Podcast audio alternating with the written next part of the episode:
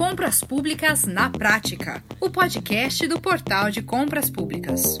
Alô, você que se liga no Compras Públicas na Prática. Hoje nós vamos falar do procedimento auxiliar de contratação por credenciamento nas compras públicas. Ou seja, nós vamos falar do cadastro de prestadores e fornecedores que preencham os requisitos necessários para a execução de um objeto junto à administração pública quando forem convocados. Um procedimento usado como um arranjo nos tempos da 8666, mas que chega bem contemplado na nova Lei de Licitações 14.133. E olha só, quem já está conectado com a gente para deixar tudo muito claro sobre esse procedimento do credenciamento é o advogado, professor, consultor, diretor jurídico da Jacobi Fernandes e Reolon Advogados Associados, diretor-presidente do Instituto Protege, Dr. Murilo Jacobi. E o CEO do Portal de Compras Públicas, Leonardo Ladeira, também chega junto com a gente para nos falar como o portal pode ajudar os seus clientes a realizarem o credenciamento na plataforma digital. Mais um tema relevante relevante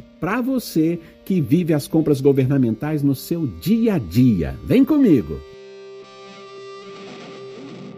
Doutor Murilo Jacobi. Olha, seja muito bem-vindo. É sempre um prazer muito grande receber o senhor aqui no nosso podcast. Que isso, satisfação é minha, Max. É um grande prazer participar aqui. E eu queria começar pelo seguinte, doutor Murilo. O senhor pode, o senhor pode começar explicando para a gente o que é uma contratação por credenciamento nas compras públicas? Olá, Max. Obrigado pela, pela oportunidade de estar aqui com vocês de novo. É sempre uma grande satisfação. E eu já passo aí direto para responder a sua pergunta. É, Max, o credenciamento sempre foi uma figura aí delicada, porque ele surgiu ainda na 866, na Lei 8666, e não estava previsto na lei. Ele surgiu durante a vigência da 8666, mas através de uma construção da doutrina da jurisprudência. Né? Como os nossos ouvintes sabem, a gente sempre teve lá no artigo 25 da 866 a possibilidade de não licitar para a licitação ser inexigível. Né? Então, é inexigível a licitação quando houver inviabilidade de competição. E aí o artigo continua em especial e conta alguns exemplos disso, que é contratação de artista, notório especialista, fornecedor exclusivo. E aí o professor Cláudio Sarian, que é um dos primeiros a escrever sobre esse assunto, ele pontuava, olha, em alguns casos é inviável a competição simplesmente porque eu quero contratar todo mundo que possa prestar esse serviço. E essa ideia às vezes parece diferente, parece estranha, mas você tem que considerar aí que quando a gente estava falando de 866, a gente falando de 1993, de onde foi promulgada a lei, é outra realidade no Brasil, né? Então, por exemplo, naquela época, os bancos, ou, na verdade, os bancos, para você conseguir receber um boleto, pagar, que um boleto fosse pago em determinado banco, você tinha que fazer um, um, um contrato com aquele banco. Né? Se eu sou uma operadora de celular e quero que você possa pagar o meu boleto num banco, eu tenho que fazer um acordo com vários bancos e poder escolher qual banco você quer. E aí, quando você tinha administração pública, por exemplo, o Detran, né, vai aplicar a multa que a gente tão detesta receber na nossa vida pessoal, né? vai, vai aplicar a multa e vinha escrito no boleto, pagava nas seguintes agências, nos seguintes bancos. Por quê? Porque o Detran, como é que o Detran fazia isso? Ele usava o credenciamento. Ele falava, bancos, quem quer receber o meu boleto? Eu pago X centavos por boleto, e aí você fica com X centavos por cada boleto que você recebe, mas aí você pode processar, você topa processar o boleto que há da multa que eu emiti. Então surge a figura do credenciamento nesse, nesse contexto, onde todos os bancos que quisessem podiam se dispor, e aí eu estou lá na minha vida pessoal, distraidamente cometo alguma infração, ou passa velocidade, ou falando no celular, no, no, no, meu dirigindo, recebo uma multa e vem lá o boleto, pagar eu nos seguintes bancos. E eu decido em qual banco eu vou pagar ok? Mas para isso acontecer, existia um credenciamento do Detran com esses bancos antes. Isso, lógico, muito antes do ano 2000, hoje já tem resoluções do Banco Central que mudam essa sistemática, mas na época isso era uma ferramenta absolutamente necessária para vários órgãos e entidades. E na prática, é, em que casos o credenciamento pode ser utilizado, hein, doutor Murilo? Muito bem, Max. Eu posso dar alguns exemplos aqui, alguns são, é, são hipotéticos, outros são reais, aí, mas eu não confesso que não lembro os entes de cabeça, mas para a gente precisa verificar algumas ideias, né?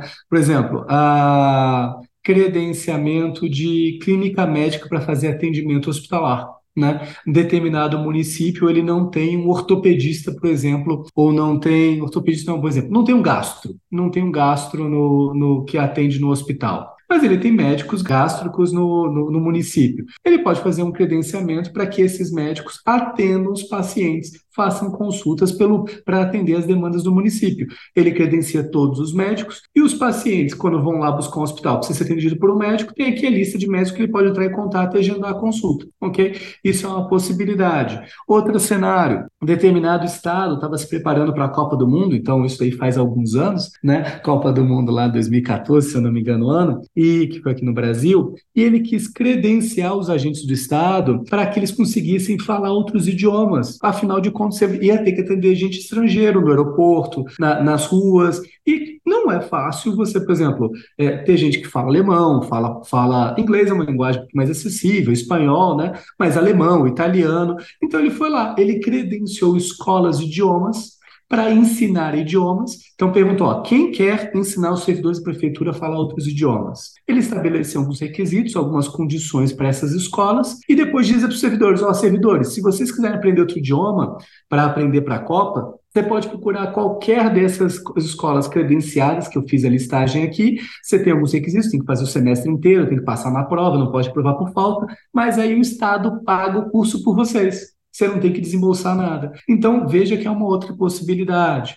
Uh, o Banco do Brasil, durante determinado período, fazia credenciamento para advogado trabalhista. Por quê? Como você sabe, Max, o Banco do Brasil, então, é uma estatal e ele mais os empregados são vinculados pela CLT, né, pela legislação trabalhista. E se der um problema trabalhista, o banco precisa se defender. E o que, que o banco pensou? Se eu uso o advogado do meu próprio quadro, eu crio um problema ambiental. Por quê? Ou ele vai. Ninguém vai gostar dos meus advogados, porque os advogados defendem contra os colegas empregados, ou o meu advogado vai fazer um trabalho mal feito né? Porque do outro lado é um amigo dele que está no processo. Então, eu vou credenciar escritórios de advocacia para atender causas trabalhistas no país inteiro. Credencia na região norte, nordeste, centro-oeste, sul, sudeste e aí eu falo, ó, quem quiser pegar causa trabalhista, tem algumas condições, o escritório tem que ter mais X anos, ter pelo menos X causas trabalhistas, mas você pode credenciar. E aí, se eu estou credenciado, conforme vão surgindo as causas trabalhistas, vou distribuindo entre os meus escritórios credenciados. E ele cuida do processo, do, daquele processo do começo ao fim, recebendo X, porque ele fizer. Né? Então, isso é uma possibilidade também que já aconteceu, hoje já não é mais assim no Banco do Brasil, mas já foi, já foi é, contratação de advogados, foi feito por meio de credenciamento. Max, são alguns exemplos que eu lembro de cabeça aqui de pronto. Agora, Leonardo, sendo a contratação por credenciamento utilizada quando é inviável a, a competição numa aquisição pública, ou seja, não há licitação, de que forma o portal pode atender os clientes interessados nesse instrumento, hein? Obrigado, Max. É um prazer estar com vocês aqui mais uma vez falando sobre esse tipo de assunto. E de forma bem simples e objetiva, Max, o credenciamento, enquanto procedimento acessório previsto na 14133, também tem regras claras. Qual que é o papel do portal de compras públicas nessa hora. Como eu costumo dizer, é transformar lei em regra de negócio, permitir que a dinâmica que está prevista na nossa legislação aconteça no mundo real. Então, o portal se coloca enquanto plataforma, mais uma vez, para permitir que essa modalidade, que esse procedimento acessório, aconteça seguindo as regras que estão previstas na lei e nos regulamentos que tiverem ligados a essa mesma legislação e a esse mesmo tema. Legal, Leonardo. É, doutor Murilo, a Lei 8666, que é de 1993, que deve ser substituída né, de vez em dezembro desse ano, é, quando passa a valer obrigatoriamente a nova Lei de Licitações 14.133 de 2021, é, a Lei 8666, ela não possui previsão expressa em relação ao credenciamento, né? No entanto, quando inviável ali a, a competição, o setor utilizava a hipótese de inexigibilidade de licitação prevista no artigo 25, que foi então uma medida aceita é, pela jurisprudência do TCU. Na sua opinião, doutor Murilo, isso era suficiente para a regulação desse procedimento auxiliar? Sem sombra de dúvida, não, Max. Lógico que a gente passou por uma história, a gente está falando aí na 866, são 30 anos de existência da lei, né? 30 anos é uma geração, é uma mudança de realidade é, no país como um todo e da administração pública. Então, quando você, a lei 866 começou, ela pensou, focou muito nos procedimentos, né? Na processo licitatório. Eu falo isso bastante quando a gente fala em sala de aula sobre o tema. E, e você tinha várias regras de cenário, mas você tinha pontos que ficarem abertos para serem trabalhados, serem desenvolvidos e, e a administração pública aprender e trabalhar. O problema é que a gente viveu durante esse período né, um crescimento dos órgãos de controle. Não que não, por isso isso por si só não é um problema, né? Isso é muito bom, é uma fiscalização maior, uma seriedade maior quando a gente fala sobre licitações e contratos. A gente vê um papel importante que os tribunais de contas têm, mas acabou que a gente teve aí é, do 8 para 80, uma participação muito pequena desses órgãos, uma participação muito ativa desses órgãos e você criou a cultura de, de medo em algumas realidades. Né? Por dezenas de motivos, não é, não, a culpa não é só dos órgãos de controle, ou não é principalmente dos órgãos de controle, mas teve a situação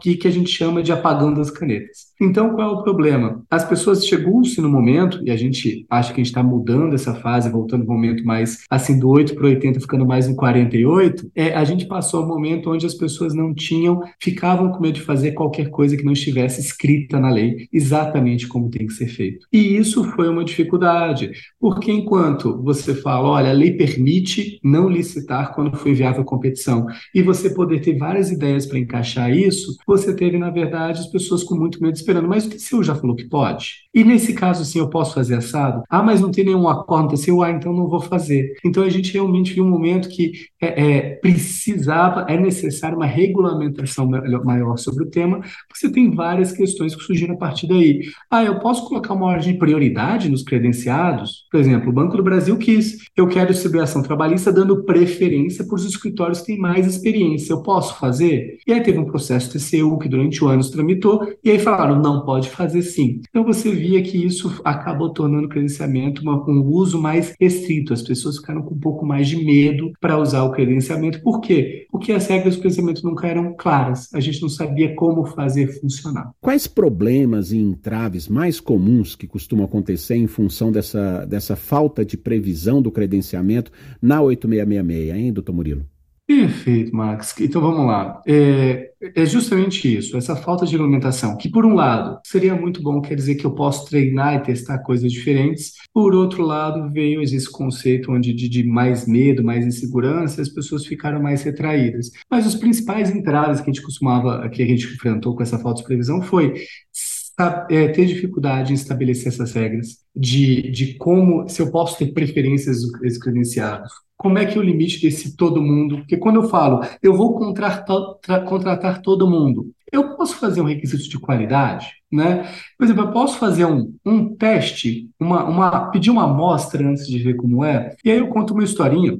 Marcos, prometo ser curto para não tomar muito seu tempo, mas, por exemplo, nós, tínhamos, nós temos no Brasil uma estatal chamada Nuclep, que é uma metalúrgica nacional sediada no Rio de Janeiro, e ele fez o casco do submarino brasileiro. Ela fazia uh, uma coisa chamada boca de sino, que não é a calça, é uma estrutura de metal enorme, né? De um assim, uns, eu acho que é uns 15 metros por 15 metros aí de, de, de diâmetro, de metal que encaixa no navio petroleiro, para o navio petroleiro conseguir se conectar com as plataformas petrolíferas em alto mar, né? Então a gente está falando de materiais de metal, de, de estruturas de metais gigantes, né? Que você precisa de muita gente para trabalhar. E a Nuclear, por ser uma estatal, tinha no seu quadro servidores concursados, mas de acordo com a demanda que surgia, ele precisava, por exemplo, de mais soldadores. Então veio lá a demanda do, da Marinha Brasileira, eu quero que você faça, faça o casco do submarino brasileiro. Poxa, eu tenho ali meia dúzia de soldadores no meu, no meu,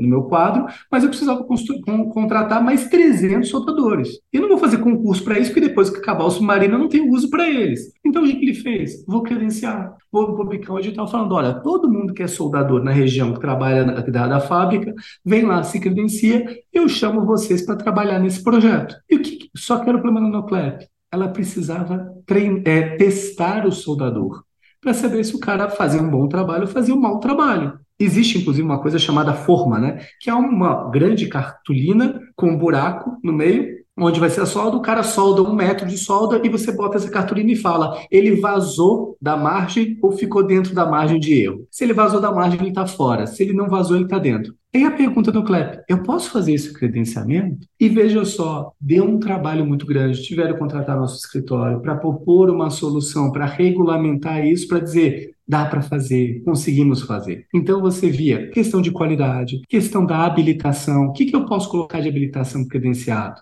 Como eu distribuo a demanda. Porque tem demanda onde é do próprio órgão, que é o exemplo dos advogados do Banco do Brasil, e tem demanda, que é o caso da, do boleto do Detran, que quem vai escolher é um terceiro, que tem nada a ver com o meu órgão. Né? Uma, a pessoa que recebeu a multa que vai escolher. Nesse caso é fácil, ela escolhe. Mas e se for dentro do meu órgão? Né? É, é, como é que eu faço para distribuir? Pode ser por ordem de chegada? Ordem alfabética? Eu vou ter que fazer sorteio? Então, isso são questões que ficaram muito em aberto e geravam muita segurança. Insegurança, na verdade, né? E o pior, Max, aí você sempre tem, porque como toda profissão, você tem pessoas boas e pessoas ruins, você tinha um gestor, infelizmente, um gestor que se usava dessas lacunas para criar um benefício. E falava o seguinte: olha, eu vou credenciar por ordem de chegada. Publicava os edital, o edital às oito, mas seis horas da manhã tinha gente na fila. Como o pessoal estava na fila, você nem sabia que existia o credenciamento. Alguém abriu a boca e falou lá: chega cedinho que você vai ser o primeiro. Então veja que essa falta de regulamentação, por outro lado,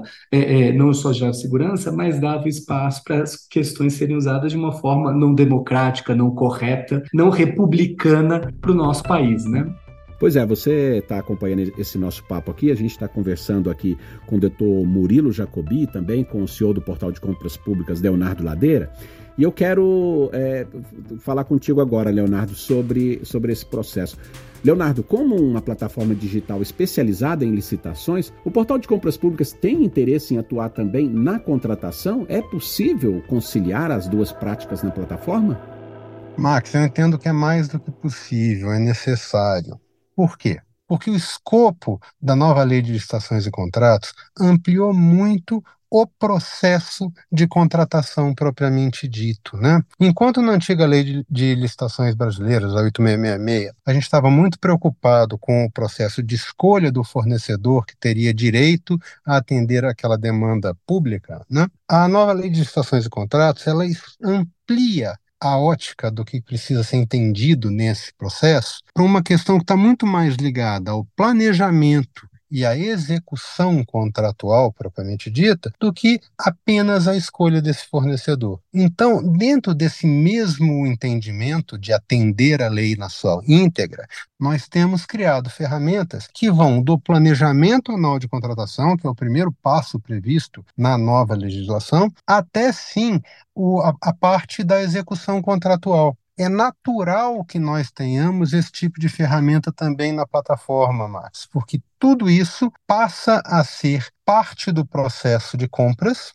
e tudo isso passa a ser integrado. Não faz sentido pensar nisso só num pedacinho mais. A gente realmente precisa conseguir enxergar a cadeia é, de suprimentos, né? Porque a gente agora está falando mais do que simplesmente em licitação, mas a gente está falando em compras públicas e, em última instância, cadeia de suprimentos. Dentro dessa ótica, faz todo sentido atuar também em contratos. Doutor Murilo, é, o que muda é, com a Lei 14133? Ela trouxe avanços para o credenciamento? Sem sombra de dúvida, Max. Em primeiro lugar, agora está na lei o credenciamento. Então, eu já tenho um pouco mais de segurança que eu não estou inventando algo da minha cabeça, eu tenho um lugar que diz ali como funciona o credenciamento. E em segundo lugar, Max, ela inovou trazendo, ela deixa espaço para regulamentação, então precisa regulamentar, não é uma questão que está resolvida na lei, mas ela já deixa alguns critérios muito claros, né? Ele diz as hipóteses de uso de credenciamento. Então, por exemplo,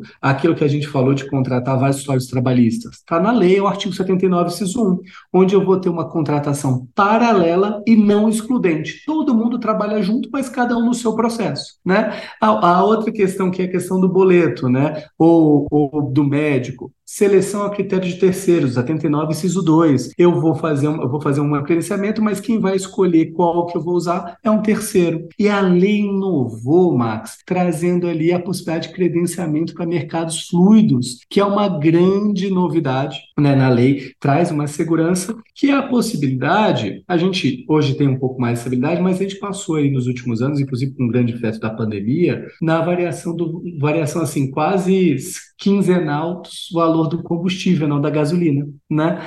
Então veja só, agora com eu poderia, então em tese, de acordo com a lei, eu posso, de acordo com a lei, credenciar postos de gasolina no meu município e eu vou pagar que valor? O valor que eu vou estabelecer na minha tabela. Se o município é grande, meu, meu município é grande, é uma capital, e a tabela da ANP, Agência Nacional do Petróleo, é compatível, eu uso a tabela da ANP. Mas se eu estou no município no interior, numa realidade diferenciada, eu posso, numa norma, uma portaria, uma resolução, criar a tabela de combustível do município de é, Arcos, no interior de Minas Gerais, ok? E eu vou dizer como, olha, eu vou criar uma comissão de alguns servidores que toda semana, ou sempre que for necessário, sempre que a gente ficar sabendo que tá, mudou a variação de combustível, vai nos 10 principais postos da cidade e vai anotar o preço do combustível. A média desse preço é o valor que eu vou pagar para os credenciados. E todo mundo que quiser vender pelo preço da minha tabela que eu criei, com essas regras transparentes, isonômicas, morais, pode se cadastrar. E aí os postos que têm interesse se credenciam na prefeitura e o meu motorista, na hora que o carro entra na reserva, ele abastece em qualquer posto credenciado. Né? Então você tem um cenário que você não precisa ficar reequilibrando o preço e não faz sentido licitar posto, né? Porque já aconteceu em alguns cenários esdrúxulos, Max, é de você fazer uma licitação e ganhar um posto super longe da prefeitura. Para ir no posto e voltar, você gasta 40 quilômetros. Isso é uma coisa econômica? Não é econômico, não faz sentido. Ninguém faz isso, né? Então veja só. É, e não faz sentido a administração fazer. Então você tem essa possibilidade. Credenciar é, alimentos é, da, do valor na tabela da CA casa, credenciar é, gasolina, credenciar gás de cozinha, porque o, o valor aí tem uma, uma, flexibilidade maior, o valor do mercado varia, e aí você conseguiria fazer esse cenário. É muito interessante essa nova ferramenta na 14133, Marcos.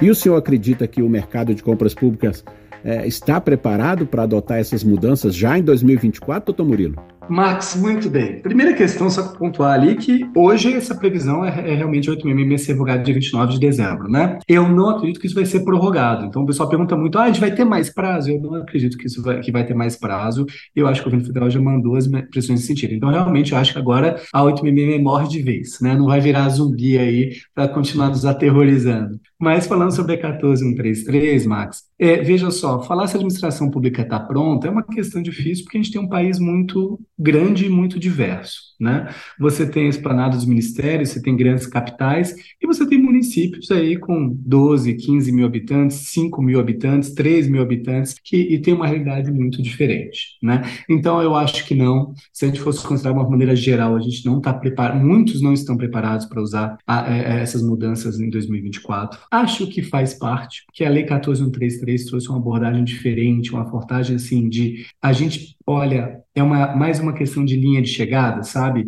Não é o mínimo para hoje, mas eu vou ter que desenvolver governança, gestão de risco, gestão por competências, e isso são coisas que você não faz de um dia para o outro, isso é um processo. Né? Então, eu acho que vai tirar a gente da zona de conforto, mas vai ser um processo para a gente evoluir nesse cenário. Né? E eu acho que a gente, nós brasileiros, temos um grande problema que a gente costuma deixar tudo para a última hora. Né? Vi de nossa fila de imposto de renda, para declarar imposto de renda, vi, vi de véspera de Natal nos shoppings, nos shoppings do país inteiro. Então, o brasileiro não é um cara que se planeja muito e a gente precisa começar a mudar essa cultura. É, é, acho que é aquela história, né? Não estou pronto, ou que é a frase que eu conheço é tô com medo, mas vai com medo mesmo. Então eu acho que é isso que a gente vai enfrentar aí nos próximos meses. Lógico, preparação mínima é necessária para a gente ter um pouco mais de segurança, mas eu acho que a administração pública ainda precisa aí é, se preparar mais ou, ou, acreditar mais que vai acabar é, a 866 29 de dezembro e não ficar ah, esperando que ela vai ser prorrogada de novo, porque na minha opinião não vai ser. Lógico que eu não tenho bola de cristal, posso estar errado, mas eu realmente acho que ano que vem vai ser só 14133 e o pessoal não está preparado para isso não, Marcos. Leonardo, você acredita que as regras previstas na Lei 14.133 resolveram os problemas em relação ao credenciamento, em função é, desse não estar previsto na 8666 é, de 1993 e agora nós temos aí na nova lei de licitações. Como que você avalia essas mudanças? São positivas? Ok, Max, a pergunta é complexa, então vamos por partes na resposta também, ok? É, de fato, isso estava mal, mal resolvido na 8666. Na 14133, a gente tem um ponto que, pelo menos, eu entendo que está claro. Se isso está é, resolvido em definitivo, apenas o tempo vai dizer. Porque, como a gente acompanhou no 8666, o entendimento dos órgãos de controle, dos juristas, vão sendo adaptados, adequados e aperfeiçoados ao longo do tempo. Né? Vivemos por 30 anos esse tipo de cenário no 8666. Eu acredito que isso não vai ser diferente com a 14133. E essa, e essa evolução de entendimento pode sim alterar alguma coisa na, na questão do credenciamento. Mas, para um ponto de partida, a gente tem um ponto de partida que eu considero bem mais sólido que o ponto de partida anterior. Eu entendo, Max, que é um ponto bem positivo e bem esclarecedor, porque você vai ver que dentro da evolução do, do entendimento da aplicação do credenciamento, nós temos enormes possibilidades de otimizar processos, principalmente esses processos que envolvem a questão da compra direta, de forma muito mais transparente e objetiva. Então, eu acredito que o credenciamento é sim uma grande solução vai crescer como procedimento é, auxiliar de forma muito intensa, do mesmo jeito que, por exemplo, a ata de registro de preços, né, o sistema de registro de preços propriamente dito, também, é, enquanto procedimento auxiliar, é importantíssimo para o processo de compras. Então, nós vamos ver uma aplicação muito ampla disso. E você vai ver isso na área de saúde, e você vai ver isso é, principalmente, Max, quando nós falamos da parte de saúde porque as aplicações estão muito claras a respeito de como é que pode se aproveitar bem a ferramenta do credenciamento na ótica sempre da 14133. Quanto a essa questão da vigência concomitante das legislações, Max, eu me apego a um conceito que, que é muito forte e que já está bem sedimentado nesses últimos anos do país, da impossibilidade de nós fazermos uso simultâneo da mesma legislação no mesmo processo. Então, essa desambiguação de qual é a legislação que a gente está aplicando permite que, mesmo com 866 em vigor, alguém deixe absolutamente claro que está sendo executado um credenciamento sob a ótica da 14133, que, como a gente sabe, já está em pleno vigor desde 2021 já tem dois anos e uns quebradinhos aí de tempo de vigência da lei. É perfeitamente possível a, essa aplicação e o gestor tomando cuidado na elaboração de um, de um, de um chamamento, de um, de um, processo de credenciamento, de um edital muito claro a respeito de qual legislação está sendo usada, eu acredito que não vai haver grande empecilho para essa aplicação, não. E vejo com bons olhos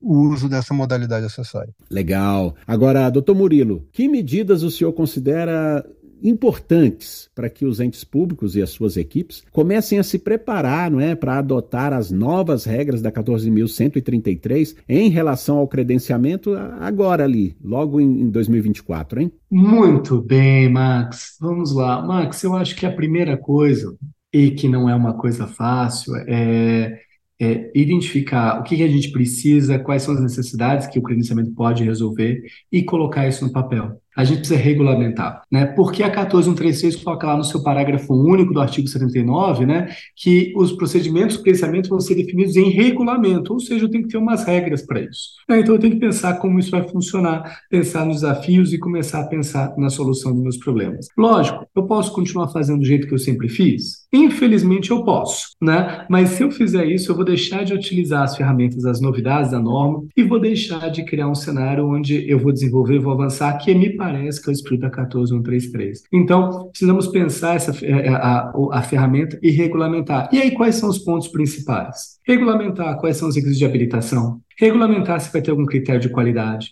regulamentar como eu vou distribuir a demanda e regulamentar como eu vou acompanhar essa execução. Porque, Max, é tão ruim quanto o trabalho para fazer uma licitação complicada, ou aqui no nosso caso, não licitar, fazer um credenciamento, é você ter um credenciamento e chegar um fornecedor picareta, um fornecedor ruim, você ficar preso com ele pelo resto contra do contrato ou do prazo que você tem. Então a gente tem que, no, mais no credenciamento do que os outros contratos, pensar nas regras de como a gente tira o mau fornecedor. Né? O fornecedor picareta, o fornecedor ruim, o fornecedor que não atende, o fornecedor que atrasa, que faz baixa qualidade. Como que eu vou punir, como eu vou tirar ele e quais são essas condições da filosofia do credenciamento. Então, se eu fosse colocar aí um, uma lista de prioridades para regulamentar, seriam essas quatro. A habilitação, qualificação, distribuição das demandas, se for uma escolha de administração pública, e uma fiscalização dos fornecedores, como isso vai ser feito para que a gente se resguarde. Com base nesses quatro pontos, eu já consigo usar a nova lei ali com segurança e ter um resultado muitas vezes muito mais eficiente, muito mais efetivo para a realidade do meu município, do meu ente público. Olha, um programa de gala que nós tivemos aqui hoje, né? Infelizmente, o nosso tempo chegou ao fim, então eu quero aqui agradecer a gentileza do professor doutor Murilo Jacobi, também Leonardo Ladeira, muito obrigado, né, por deixarem tudo aí muito claro aqui para o nosso ouvinte sobre esse procedimento do credenciamento. Olha, muitíssimo obrigado pela participação de vocês, hein? Muito obrigado, Max, foi uma grande satisfação, um abraço e até a próxima. A gente não só está aqui para ajudar, Max, como a gente está atento entendendo a interpretação corrente.